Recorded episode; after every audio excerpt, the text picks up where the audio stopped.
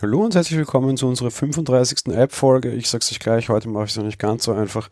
Ich empfehle keine App an sich, sondern ich empfehle vor allem eine Sammlung, beziehungsweise empfehle ich vor allem eine Sammlung, die ein durchaus beliebtes Apple-Feature erweitert. Die Rede ist von Quick Look. Quick Look ist das Ding, das euch bei macOS aufpoppt, wenn ihr irgendwie über eine Datei steht und auf die Spacebar klickt.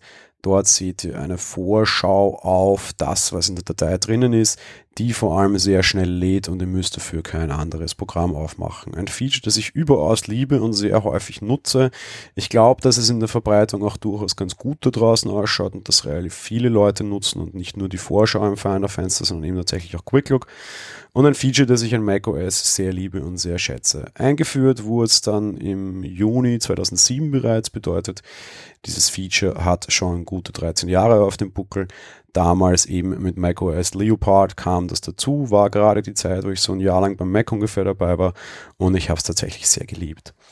Für QuickLock gibt es einige Erweiterungen. Von Haus aus kann QuickLook gar nicht so großartig viel. Eine der Erweiterungen, die sicherlich sehr, sehr, sehr vielen Leuten bekannt ist, ist vor allem die Erweiterung Perian. Perian war das Schweizer Armeemesser für Dateiformate, bedeutet konkret vor allem sehr viele Videoformate wurden mit Perian dann plötzlich doch auch abgespielt. Apple war da auf sehr wenige Videoformate tatsächlich quasi begrenzt. Es werden zwar immer mehr und mehr Sachen, die Apple unterstützt. Konkret wird es allerdings vor allem gerade bei Video immer wieder dünner und dünner und es gibt immer mehr Formate da draußen.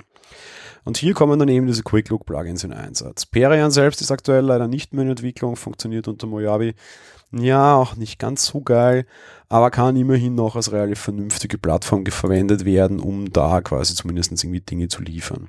Auf der anderen Seite möchte ich euch vor allem ermutigen, euch tatsächlich entsprechende Plugins anzuschauen, die es da draußen gibt. Sehr viele unter quasi öffentlicher Lizenz, also unter, unter quasi ja, Open Source die eben äh, QuickLook erweitern und diesen Ding neue Formate irgendwie beibringen. Da muss jeder einfach selber schauen, was er braucht. Für mich sind Videodateien immer durchaus wichtig.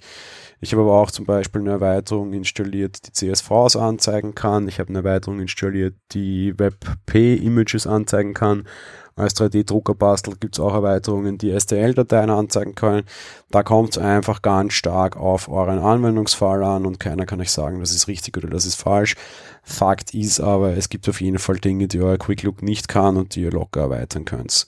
Ich empfehle immer wieder gerne die Seite quicklookplugins.com. Es gibt sicher auch andere. Ich freue mich über Kommentare, wo ihr gute Plugins empfehlt, auch in der Diskussion zu dieser Folge oder aber auch gute Seiten. Ich habe dort aber durchaus immer wieder Dinge gefunden.